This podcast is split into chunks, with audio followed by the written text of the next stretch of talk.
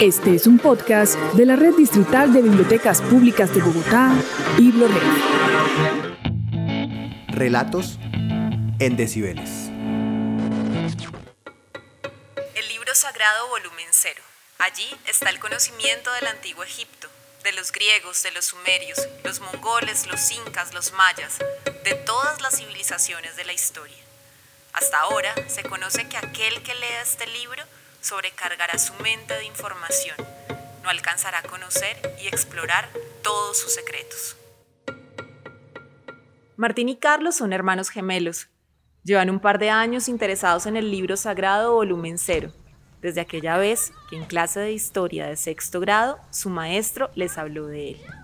Mientras Carlos y Martín se dirigen a la biblioteca que tiene como guardián en su entrada a este personaje, conocido como Alebrije, a sus afueras, en la enorme rampa, ven ingresar en el cambio de turno a Roma. Martín, no me canso de ver los detalles con que hicieron este Alebrije. En serio, es que si no hubiera visto paso a paso cuando lo hicieron, pensaría que es real y que toma en las noches cuando no hay nadie y se ocupa de cuidar los libros. Shh, Charlie, no lo menciones. A veces siento que nos observan y cuando estamos cerca de una pista la perdemos como si alguien nos escuchara o supiera cada paso que damos. Pero esta vez es diferente. Creo que por fin todas nuestras sospechas se volverán realidad. No puede fallar nuestros cálculos.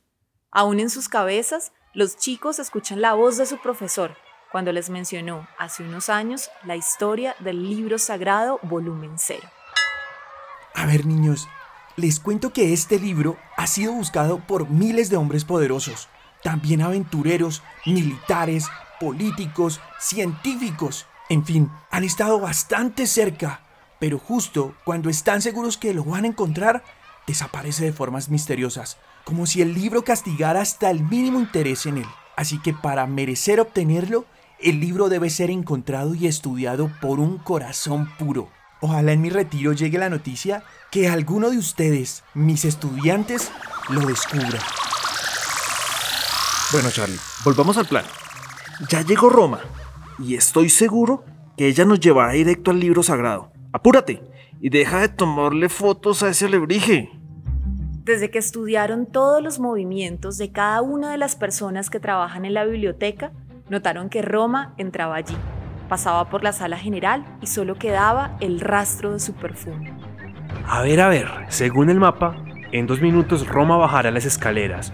Hmm, y de ahí va a caminar cinco metros hacia su derecha.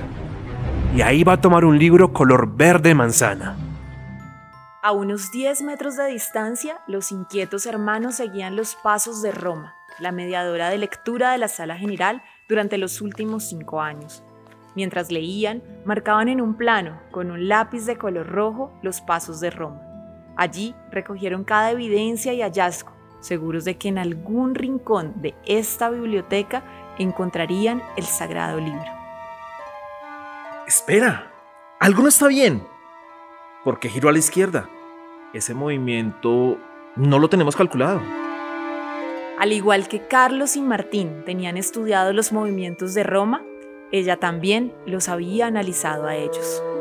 Roma caminó en círculos, pasaba bajo las mesas, entraba y salía de las salas de la biblioteca de forma desordenada, mientras en su interior reía de Carlos y de Martín, quienes la seguían sin certeza alguna de dónde iría, hasta que de pronto desapareció frente a sus ojos. Charlie, creo que nos descubrió. Pero eso es un buen indicio. Eso quiere decir que estamos cerca de nuestro objetivo, hermanito. Pensemos cómo encontrarla. Porque el mapa creo que ya no es una opción. Tranquilo. Ese perfume de Roma no puede desaparecer tan fácil. Mi olfato la puede seguir a kilómetros de distancia. Inquietos nuevamente por perder el rastro, Martín empuja a Carlos mientras entra a un salón lleno de estantes altos repletos de libros antiguos e inscripciones extrañas a cualquier idioma conocido.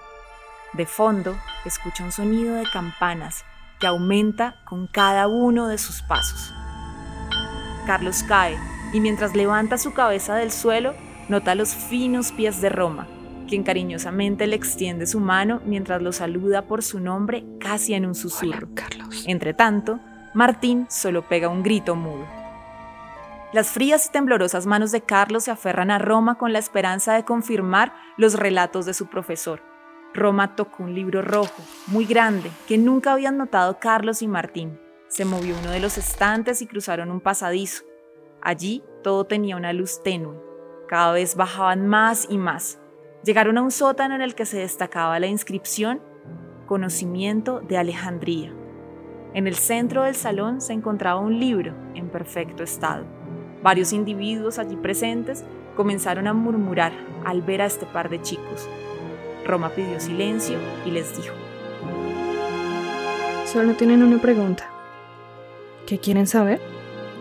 Queremos saber el origen del mundo. Este es un podcast de la Red Distrital de Bibliotecas Públicas de Bogotá, Biblored.